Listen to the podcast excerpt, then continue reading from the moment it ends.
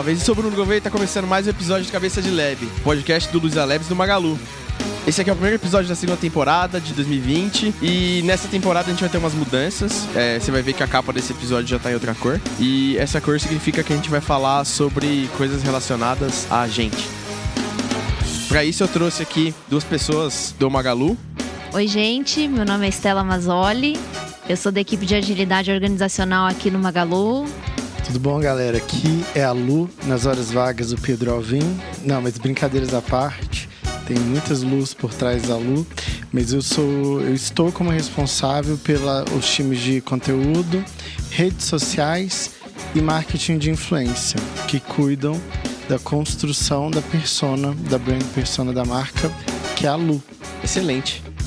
Por que a gente está aqui com pessoas que têm foco essencialmente em marketing de um jeito ou de outro, né? Porque a ideia de hoje é a gente falar em como a gente trouxe agilidade pro Magalu dentro do marketing. E aí a Estela ajudou bastante nisso, o Pedro vive disso, então acho que são as pessoas mais adequadas para a gente começar a falar sobre isso.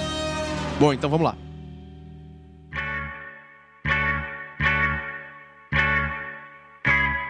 Por que, que faz sentido a gente falar sobre agilidade fora dessas áreas que não são de desenvolvimento, né? Porque naturalmente desenvolvimento tende a trabalhar com agilidade mais do que outras áreas, né? Mas não é único exclusivamente algo a ser aplicado em desenvolvimento. É, exato. Quando a gente fala de agilidade no negócio, na verdade ela foi criada para gerar valor para o negócio, propriamente dito. Então, assim, depois do Manifesto Ágil, até criou-se quatro princípios de agilidade, que é o que a gente chama de Modern Agile. São princípios muito mais, mais fluidos, é, independente de certificações, metodologias e etc. É mais para colocar é, a pessoa no centro, tornar as pessoas incríveis e por pessoas aí eu tô dizendo não só os nossos clientes, mas as pessoas que fazem de fato os produtos ou serviços, entrega de valor constante, aprender e errar rápido, então falar muito da cultura do erro também.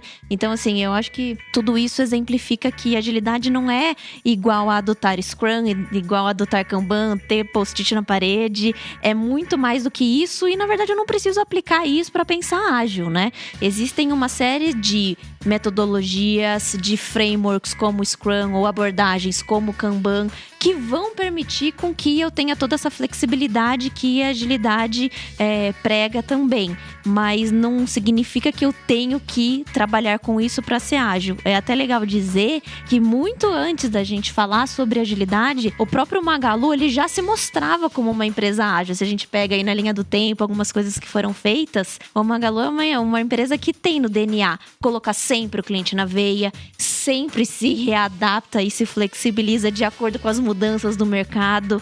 Então, assim, é, é, é um modo de pensar mesmo, que a gente tenta aí influenciar e alavancar cada vez mais com o nosso trabalho. Sim. É, eu acho que a primeira mudança que as pessoas que te, começam a trabalhar com ágil veem é que quem não trabalha com ágil normalmente está muito focado em processo e entregar algo que foi planejado sem pensar nas pessoas, né? E o ágil traz isso para você de, de, ó, primeiro pensa em como impactar, é, como que as pessoas vão trabalhar e as pessoas que vão ser impactadas vão estar tá interagindo com tudo isso. Então acho que é, esse é o primeiro impacto que eu tive e acredito que as pessoas têm. O que, que você tem com isso, Pedro?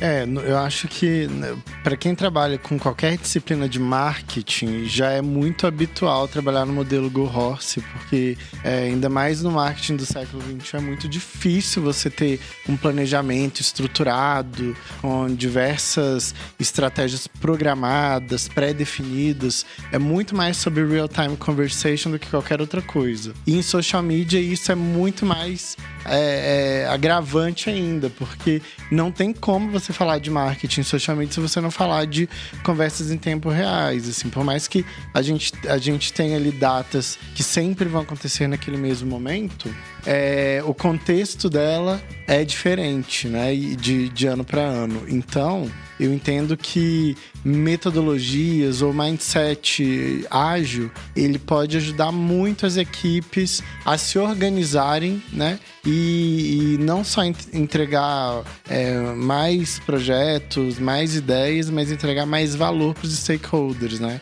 Envolvidos ali com o ecossistema que elas atuam. Exatamente, é sobre isso, né? E quando a gente fala sobre agilidade no marketing, tem tudo a ver, porque o fato é que a gente vive num mundo que está mudando constantemente. Tem aquela sigla aí que a gente ouve muito falar hoje em dia, que é, a, que é VUCA, né? V-U-C-A, mundo volátil, incerto, complexo e ambíguo, em inglês. E é, obviamente, obviamente isso impacta marketing também. Então, assim, aquelas campanhas grandes, os Big Bang Campaigns, planejamentos anuais, foco no lançamento, isso acaba que fica até meio que arriscado. Se eu perco, assim, meses e meses de planejamento, quando eu lanço, talvez não faça mais sentido aquele valor principal que eu pensei para ser para o meu produto ou para o meu serviço que eu estou lançando lá. Então, assim, substitui-se os longos, os longos planejamentos ou aquelas estratégias anuais por ciclos menores, seja de melhorias ou de readaptações.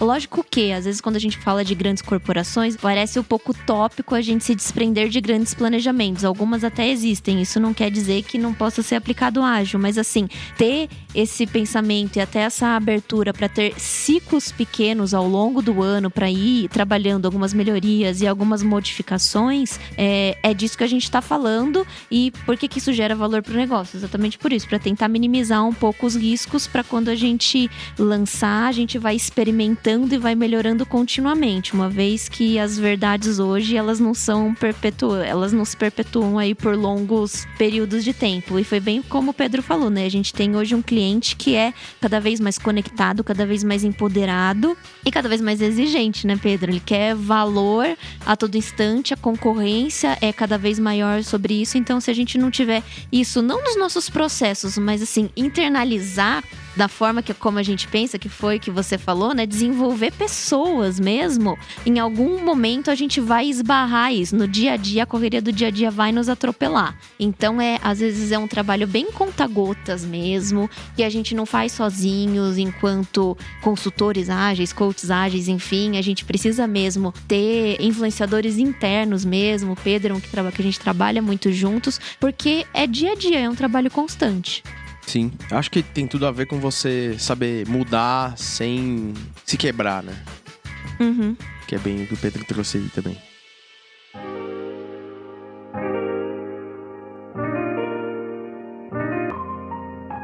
É, a gente tende a mudar aqui no Magalu as coisas por necessidade tem empresas que mudam por hype, mas a gente tende a não fazer isso aqui. A gente tende a falar, nossa, tá doendo, preciso mudar. E a gente muda. É, qual que era o cenário que a gente tava e o que, que motivou essa, essa mudança pra gente? Ou essa levantada de mão e falar, pelo amor de Deus. Socorro, precisamos de um coach de agilidade. Isso aí. No marketing, a gente tinha um diagnóstico bem é, complexo, né, Estela? É, a gente tem um, um departamento muito grande, com muitas disciplinas diferentes de, de marketing, é, todas trabalhavam com certa sinergia, mas as pessoas tinham pouca visibilidade, às vezes, dentro do próprio time, de entender o que o próprio time fazia. A gente não conseguia, talvez, proporcionar um ambiente colaborativo, as demandas não eram tão claras, as lideranças talvez não tivessem uma visão tão holística né, dos projetos que estavam em andamento. Não existia previsibilidade, existia datas fixas e vamos correr atrás delas. E expedites. e expedites atrás de expedites, né? Demandas urgentes é, que naturalmente acontecem por conta desse, desse novo marketing, né? Então, apesar dessa sinergia, dessa união, a forma de, de trabalho, pelo menos no time de redes sociais de conteúdo, ela trazia alguns gaps até de team building, né? Foi quando a gente teve a oportunidade de, de, de ter a consultoria do time de agilidade, da Estela, e conseguiu mapear, né, junto com o time, não foi um diagnóstico dela só com a liderança, eu queria até reforçar o quão importante é envolver a equipe numa adoção de um, de um novo método mindset. Né? Então, ela fez um trabalho one-to-one -one com, com a equipe de redes sociais, conteúdo. A gente tem uma equipe interna de community managers do Magazine Luiza e de, de marketing de influência e de projetos especiais. E essas equipes, elas, a gente não usa, a gente usa a agência mais como um apoio, mas quem traça e cria estratégia de redes sociais é uma equipe interna. E essa equipe ela estava dividida em duas, uma que criava os conteúdos da Lu, alimentava as redes sociais, fazia a gestão dos canais e outra que é meio que empresária da Lu, é uma equipe que, que comercializava projetos da Lu, contratava é, criadores de conteúdo, influenciadores. Então esses dois times, eles não tinham visibilidade um do que o outro estava fazendo. E isso gerava muitas falhas de, de, de processo de equipe. Foi aí que a gente levantou a mão e falou: por favor, ajude a gente. Eu acho que é legal a Estela contar um pouquinho do cenário quando ela chegou lá também. É, é bem legal você falar isso, Pedro, porque assim, é, o que a gente fala aqui, assim, sempre comece pelo porquê, ou sempre comece pela dor, pelo objetivo. É, não sai fazendo porque alguém falou que é legal, porque você leu. Exatamente. É, até porque, assim, tem casos, tem áreas até que nem é aplicável a agilidade, sabe? Tem coisas que não são tão incertas assim. Tem,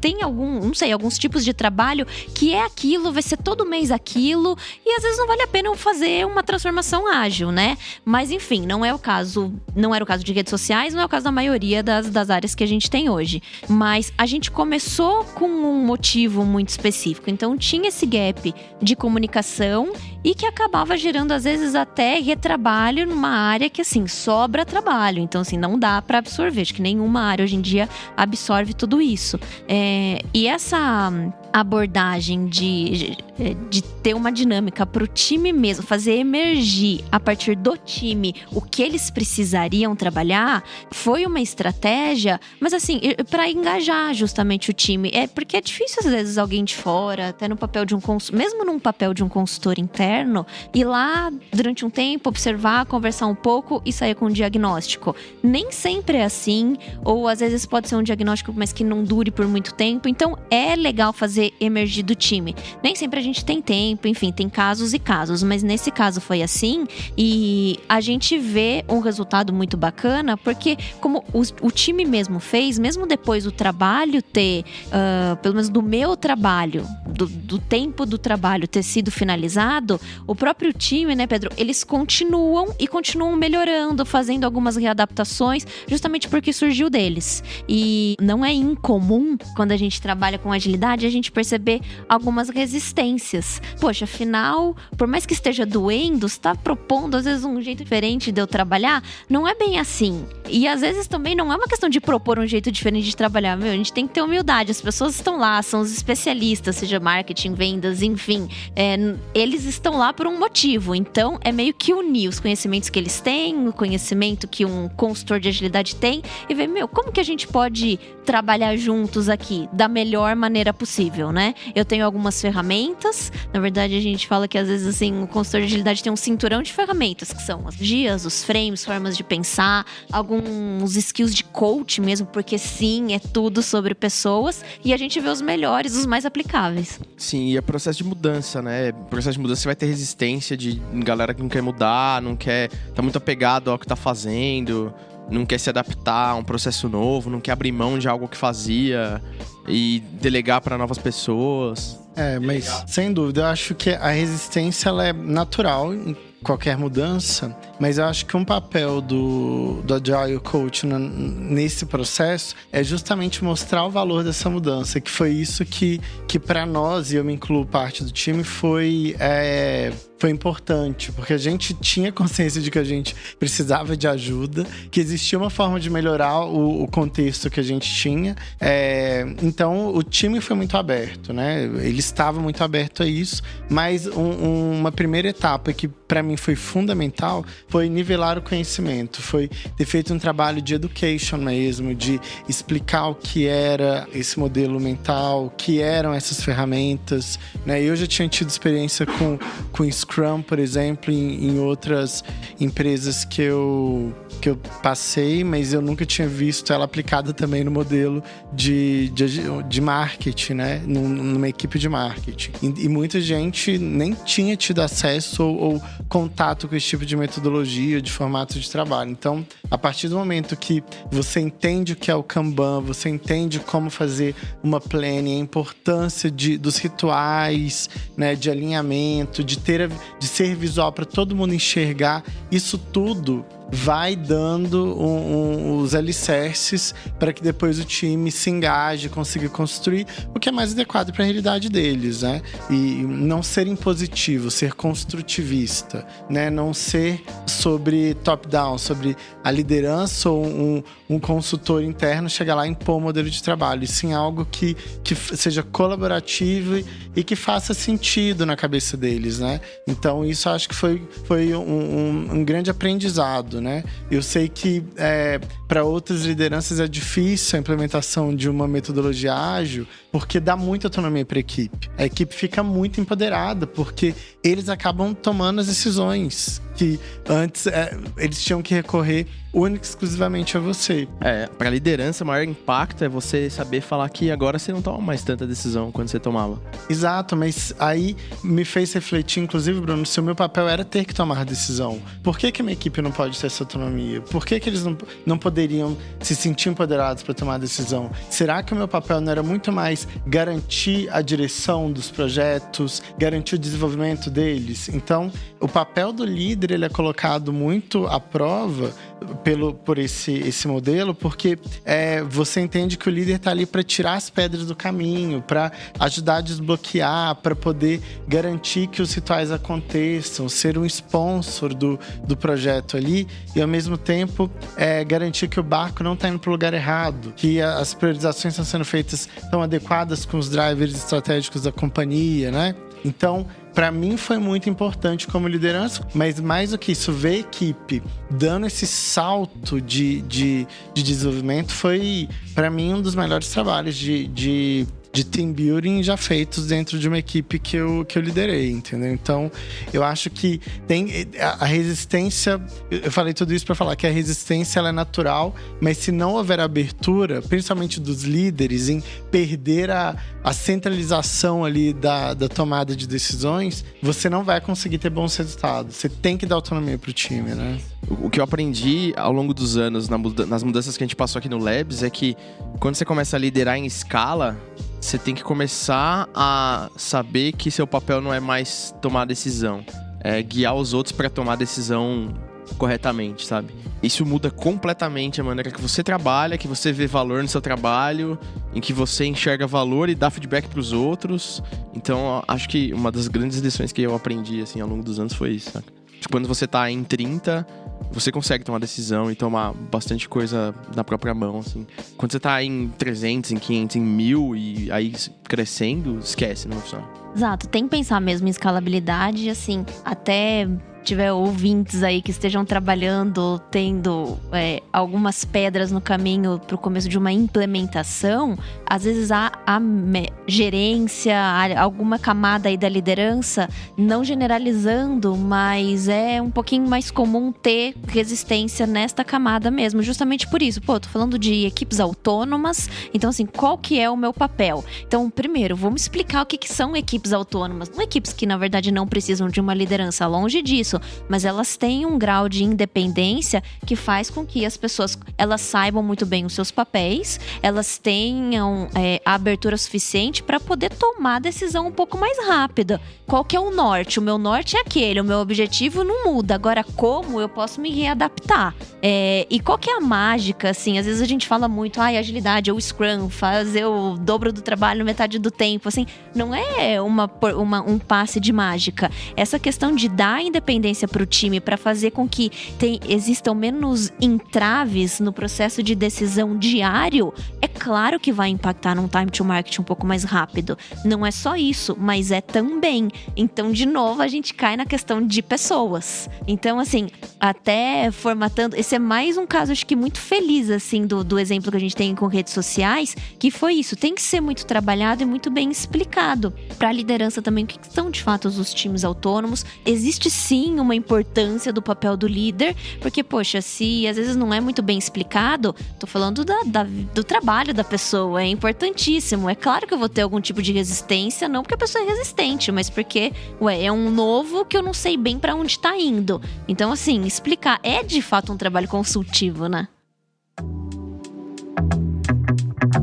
Que você teve de feedbacks do time que você percebeu que eles falaram para você e feedbacks que entre eles acabaram rolando para acabar negociando e mudando tudo? O, o principal feedback que eu tive foi perceber que o time estava muito mais integrado e alinhado. Isso se refletiu, inclusive, na melhora da nota de clima da área. Assim. Depois do, da implementação dos rituais, né? Hoje o time se reúne todos os dias, 15 minutos, para poder contar um para o outro é, o que eles é, estão fazendo, para eles se organizarem, para que eles se ajudem. Tem a retro depois do projeto, onde é uma espécie de reunião de learnings, onde você vai criando essa confiança de poder dar um feedback pro outro, né? De como a gente poderia ter feito melhor isso, que a gente não deveria repetir. Que é a questão do aprender e errar rápido, né? Exato. E saber onde eu errei para não errar mais. E fazer acordos entre eles, né? Seu time é, era muito novo, a galera era mais nova, a galera se conhecia de mais tempo. Não, e, e é engraçado, porque não, não era um problema de relação interpessoal, não era um problema de produtividade, porque era um time que é, tinha uma entrega muito alta. É, a nossa equipe é, não, não tinha um, um, uma questão de otimizar entrega ou, ou de melhorar a relação interpessoal necessariamente. É que a minha dúvida é o quanto eles já se conhecerem de repente ajudou o processo. Ah, eu acho que sem dúvida. Eles já tinham uma relação muito boa e isso facilitou. O que é, deixou mais claro para eles era a questão de ser multidisciplinar, de eu poder ajudar o o, trabalho do, no trabalho do outro, eu consegui ajudar numa demanda que não é só do meu chapéu. E isso mudou muito, acho que a percepção deles em relação ao valor que eles têm para a equipe, né? De, cara, eu posso ajudar em um projeto fazendo uma tarefa que não necessariamente é o meu, meu minha responsabilidade aqui. Então isso ajudou muito. Mas é, mais do que isso, eu, um, o feedback também interessante é que eles mesmos entendem que se eles não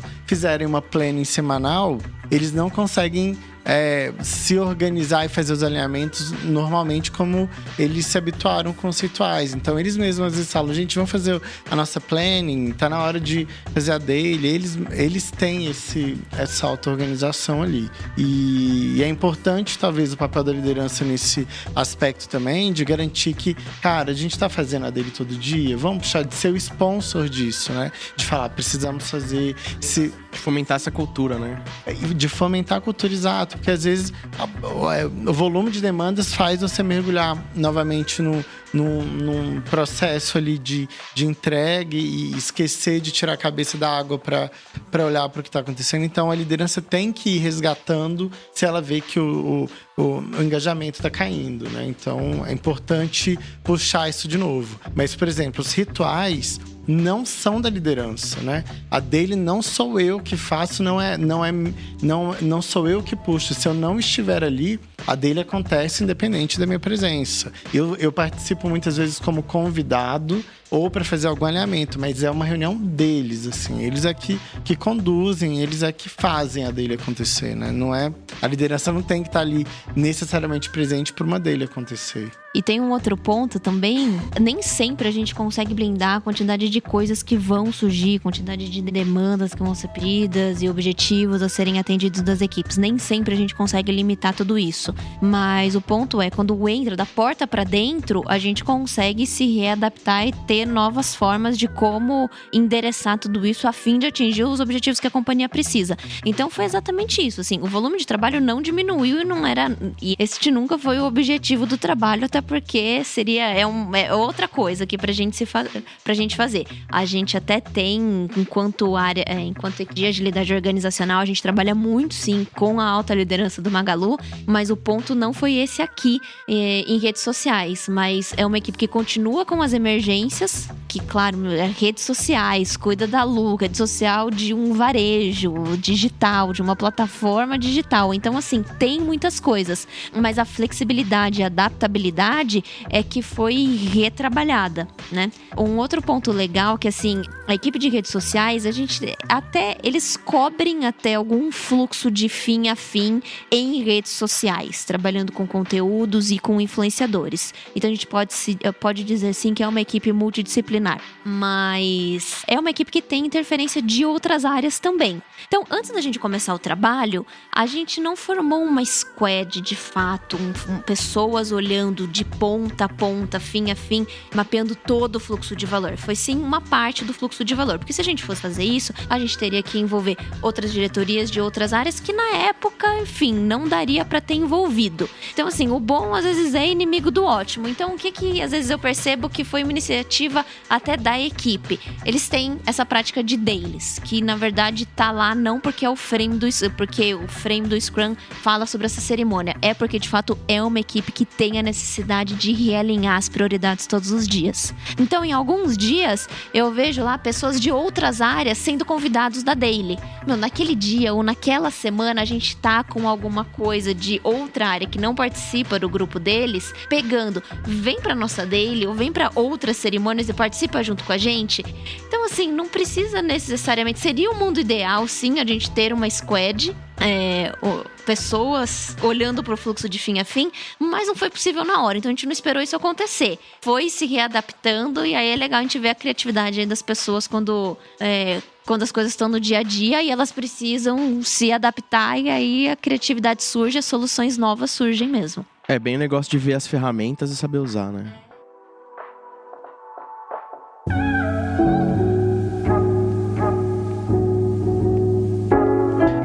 Eu queria tocar numa polêmica aqui, que o Pedro falou bastante do negócio de ser multidisciplinar. E aí, lá atrás, na minha carreira, quando eu comecei a trabalhar com coisas multidisciplinares, quem era muito tradicionalista e conservador no trabalho, tipo de, putz, cara, eu sou pago para fazer A e eu só faço A. Você tá querendo que eu faça A, B e C junto? A grande coisa que, se você tá escutando e se identificou com isso, eu vou falar o seguinte: a gente tá num mundo que é de escala e é muito dinâmico. Você não pode se apegar muito a essas coisas, porque no fim do dia a gente tem que realizar coisas. É, hoje em dia não dá mais pra gente trabalhar tão segmentado e tão caixinha, cada caixinha faz o seu. É, não dá para fazer isso. Seria muito legal se desse, porque ia ser mais fácil da gente conseguir estruturar a resolução dos problemas, mas não é mais assim que funciona. E isso não é só nesse ramo, sabe? É, em vários ramos diferentes. Desde do, da mecânica que você leva o carro para a concessionária, para o fluxo de vendas, sabe? Todo esse tipo de coisa é impactada pela agilidade e pela dinâmica do mundo atual.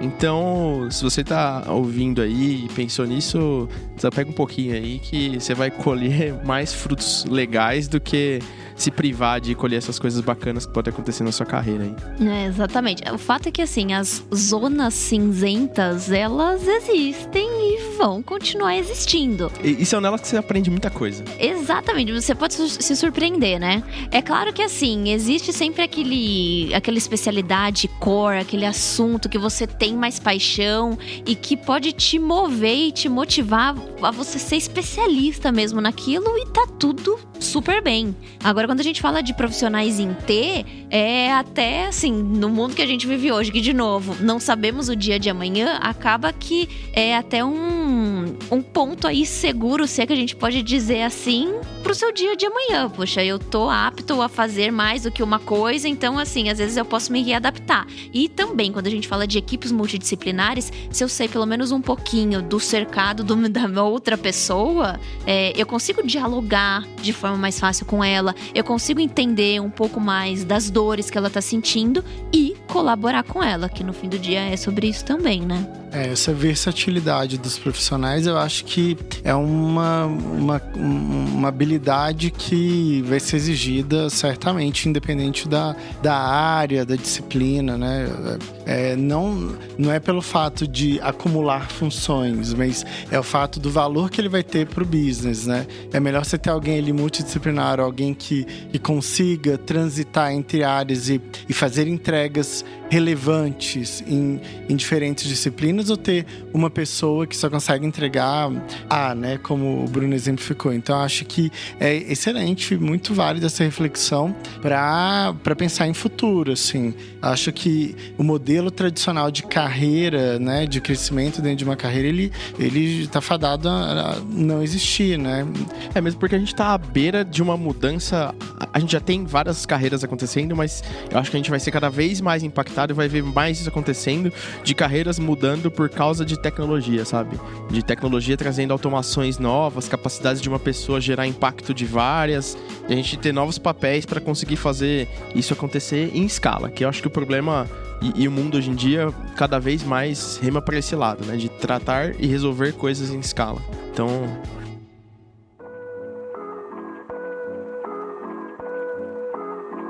Teve um outro ponto aqui que a, a Estela falou, relacionado a bom versus ótimo. E isso é, é um negócio muito complexo, né? É, não sei quanto vocês demoraram para aprender. Eu ainda peno, às vezes, em algumas coisas desse tipo. E aí, o, a régua que eu uso para resolver do bom versus ótimo é o tempo. Porque normalmente é isso que vai falar para você, tipo, cara, tá bom o suficiente para você lançar e vai que vai. É, como que vocês aprenderam isso aqui, do bom versus ótimo? Que a gente consegue dar de dica para quem tá escutando. Porque é bem complexo. Nossa. Nossa, é. Na verdade, eu acho que, que o, o bom e ótimo tem muitas variáveis aí que interferem, né, pro, pro resultado e qualidade de, de uma entrega. Mas. E depende do, do projeto também, assim. Tem projetos que uma entrega boa atende expectativa do, do cliente, dos stakeholders. E tem projeto que a entrega precisa ser excepcional para atender a expectativa, né? Isso é muito, é muito relativo, né? E quando, quando a gente fala principalmente de, de marketing ali, tem entregas que ela tem, elas têm menos valor para o negócio, para os stakeholders, do que outras. Então acho que tem, tem que ter um senso crítico também desenvolvido na equipe para poder entender que, cara, isso aqui faz sentido eu despender menos tempo e fazer uma entrega ok, que vai ser percebido como valor e, e focar mais tempo nessa outra entrega, que tem um, um outro peso, que é um stakeholder que, que vai é, dar mais visibilidade, que vai dar mais valor para isso do que qualquer outra coisa. Então, é, faz parte também do desenvolvimento do olhar crítico do time ali e entender e priorizar o que, o que faz mais sentido também, né, pro, pro negócio. Então, eu enxergo que a questão do bom e do ótimo, ela precisa ser ponderada de acordo com com o contexto, de acordo com o projeto, com a equipe, com a empresa. Não sei, é uma, é uma visão muito pessoal minha. A minha ideia é muito em linha com a sua também. Até pegando um pouco o ciclo da Lean Startup, que o, Lean, o pensamento Lean é o guarda-chuva também de tudo isso. Então, assim, o que, que seria traduzir aqui no, no nosso dia a dia? Eliminar desperdício, ou seja, tudo que não vai gerar valor para o meu cliente final não é que eu não tenha que fazer, mas eu vou despender menos tempo. Então, assim, às vezes a gente fica meio é, apegado ao ótimo e não que esteja é, errado isso, mas assim, uma vez estabelecido o valor, ok eu querer percorrer o ótimo nessa entrega de valor e o restante eu ir ponderando e, enfim, é, é, equilibrando. Então eu acho que o bom versus o ótimo, quando eu aprendi, para mim também é muito difícil. É uma luta interna, na verdade. Mas assim, quando é deixar rolar. As primeiras vezes que aconteceram, eu vi que realmente, se não fosse isso, não teria acontecido. Confessando aqui. E aí tentar me, me lembrar disso das próximas vezes. Mas assim, eu confesso que quando é, eu estava há alguns anos atrás aprendendo sobre esse ciclo de melhorias, de não ter o foco de novo.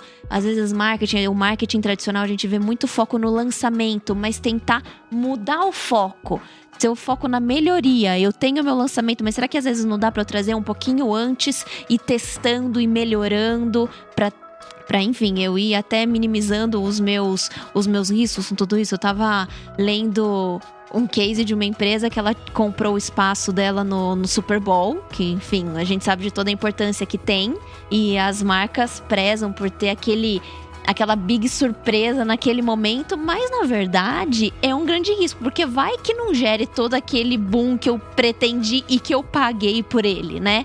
Então teve uma marca que ela testou uma fração do vídeo que ela ia postar no super, que ela ia é, propagar no que ela ia veicular no Super Bowl antes, em mídias sociais, testou, viu como que foi o engajamento do público, viu se realmente foi aquilo que ela esperava, e aí ela lançou o filme, o filme completo no Super Bowl. Então, assim, não é que não teve o foco no lançamento. Poxa, paguei caro por aquele espaço, eu quero ter sim o meu auge naquele momento do lançamento. Mas, assim, eu fui reiterando, entendeu? Dá pra.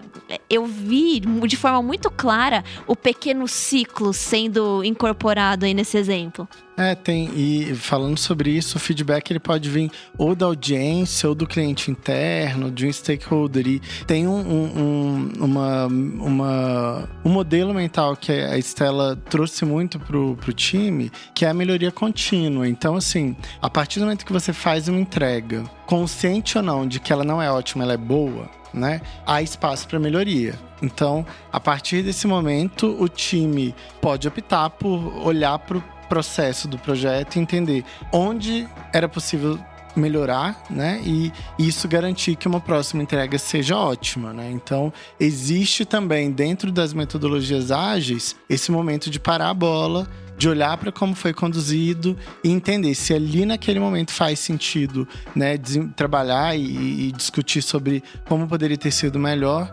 implementar isso através de acordos, de definições de novos fluxos, processos. Né? Exato, é. A cerimônia de retro é um dos mecanismos que a gente tem e eu acho que tem que ter mecanismo mesmo para blindar o, aquele tempo que o time vai despender para pensar nisso, senão o negócio começa a embolar. Mas não é o único meio é só uma cerimônia que eu, eu acho ela super feliz porque ela é bem adaptável a muitas agendas e ela permite que o time olhe para melhorias pequenas, né? Em pequenos espaços de tempo, mas enfim, não, não é a única forma. Mas, mas correções de rota grandes, né? Sim, é.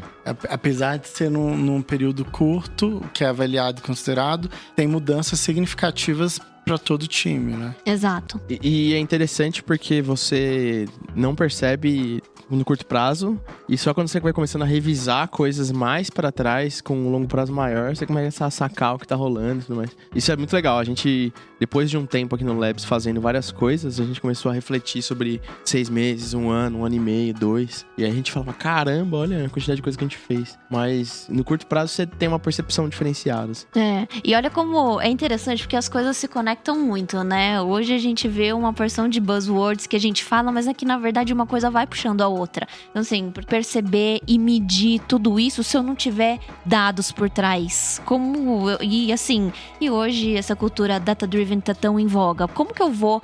Nem sempre as métricas são muito claras. Eu tenho que ser até criativa para medir alguns impactos. Por exemplo, como medir um impacto desse? Às vezes não é, poxa, qual KPI ou qual métrica que eu vou ter para medir tudo isso? Eu tenho que criar. É um desafio, inclusive, da nossa equipe interna de agilidade organizacional. A gente precisa, poxa, provar o nosso valor para o negócio. Então a gente tem discussões de como que a gente vai fazer tudo isso. Então, assim, questão da cultura data-driven. Como que eu vou ver aonde eu errei, não para cultuar o erro, mas sim para eu saber o que eu errei, justamente para não errar de novo. Então, aí a gente vê a discussão da cultura do erro e entender. Não é que eu tô para, é, celebrando o erro, mas eu preciso entender e eu preciso ter uma segurança aí relativamente boa, porque também uma cultura onde que não absorve erro, a tendência é que as pessoas se mantenham dentro da caixinha, não vão dar nenhum passo a mais, ou seja, nenhuma inovação a mais, porque se eu errar, eu vou ser duramente penalizado,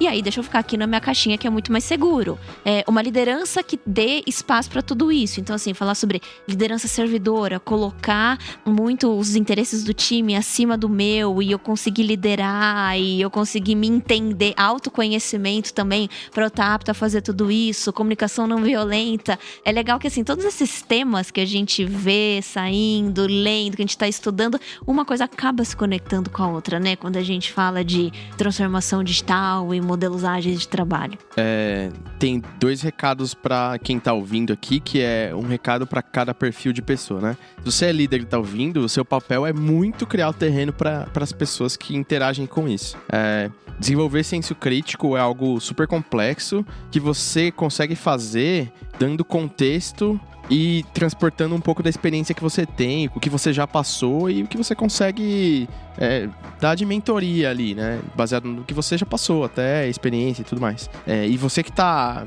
sendo liderado, você tem que ser curioso e, e sabe, questionador. É, senso crítico tem a ver com você ser crítico, né? Então é interessante você observar isso e você que está sendo liderado usando papel é ser líder do seu líder, conduzindo ele para uma coisa que você precisa saber, uma coisa que às vezes ele não tem contexto e precisa de uma guia sua para saber que vai errar se tomar uma determinada decisão, é, ou se desenhar as coisas é, e alinhar com outras áreas. É, baseado em uma informação que ele tem, mas você talvez tenha mais contexto. E na verdade acontece bastante nesse meio de, de times que são é, autônomos eles terem mais contexto do que os líderes de muitas coisas, assim. É, é, bem comum isso, assim. Eu passo isso no dia a dia, tem muita coisa que meu time sabe muito mais que eu, assim. E é meio doido, porque eu fazia o que eles fazem, nos sistemas que eles fazem. E hoje em dia eu falo, putz, mas isso não é assim? Ele falou, não, isso aí mudou faz seis meses. Eu falei, nossa, beleza então. E eu acho que o líder não é o que tem que saber todas as respostas, né? Eu acho que o, o líder ele tem que ser servidor, ele tem que estar tá, é, mais ali para conseguir traduzir né, os direcionamentos estratégicos para a equipe do que necessariamente é, ser o especialista naquilo, né? Ele precisa, aliás, é, é, formar né, novos líderes que consigam ter essa visão estratégica, visão holística. Então, vejo que o papel do, do do, líder, ele, nesse contexto que o Bruno está colocando, é, é muito importante, é muito. É, e, e, as metodologias ágeis não diminuem isso, entendeu? E que é uma percepção inicial de muitos líderes, né? A metodologia ágil, na verdade, ela potencializa a importância do, do líder. Elas dão todo o ferramental, né? Exato.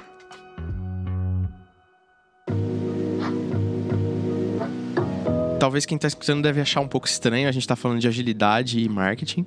E aqui no Magalu a gente tem uma mentalidade um pouco diferente em como a agilidade é, atua, né? Então acho que a Estela pode responder essa pra gente aí. Como que a agilidade atua aqui? A gente tem o foco em agilidade organizacional. Então hoje a gente se intitula como uma consultoria interna de agilidade organizacional. Então nós temos três principais serviços, vamos dizer assim. Então a gente tem treinamento, um leque, a gente tem vários temas de treinamentos. Nós, enquanto consultores ágeis, nós fazemos os treinamentos. Alguns a gente já tinha desde o começo da nossa atuação, outros foram criados, muitos foram criados ao longo desse ano, a partir de necessidades que a gente ia vendo no Magalu. Ah, então às vezes a empresa tá talvez deficiente em certo tema. Vamos criar e, e é um tema que é comum, teria uma demanda bem grande. Então vamos criar um treinamento ou um workshop para isso, justamente para pensar. Esse é um tipo de serviço que a gente tem para pensar em escalabilidade, porque a gente consegue treinar uma grande quantidade de pessoas por vez. Então a gente tem um calendário de treinamento, a gente tem um site interno onde a gente divulga as datas os treinamentos são mais do que três treinamentos por mês. É para todo mundo, para Labs, área de negócio. A gente atua em CD, São Paulo e Franca. Então, assim, o público é o Magalu inteiro mesmo. A gente tem o que a gente chama de imersões, que é para um objetivo, quando a gente tem um trabalho que vai requerer um pouco mais de tempo, então, ou a gente atua geralmente em duplas ou em trios de consultores ágeis, porque a gente tem uma equipe bem diversificada, cada um tem um background, uma expertise, então é legal a gente trabalhar juntos. Então a gente vai, fica um tempo com aquela squad, com aquela tribo, com aquela área, enfim, é um trabalho mais imersivo. A gente tem que priorizar, geralmente a gente vai pelos objetivos ou dores que têm mais a ver com os principais OKRs da companhia e é assim que a gente prioriza os nossos trabalhos de imersão.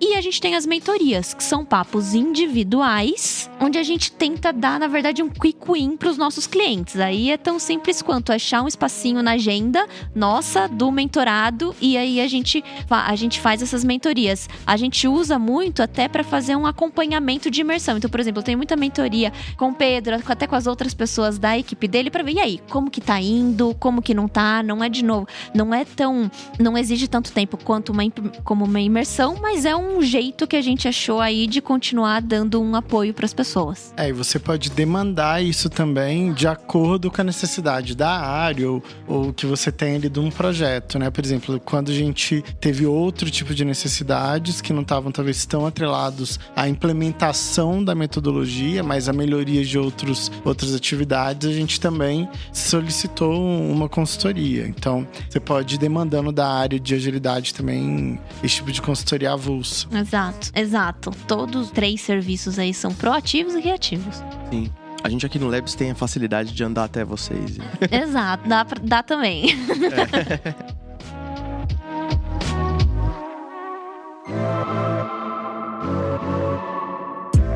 Eu, eu, tenho uma dúvida que eu fiquei que eu não sei se cabe, que era que tipo de métrica que a gente tem para saber, por exemplo, que melhorou o processo ou que eu preciso de ajuda.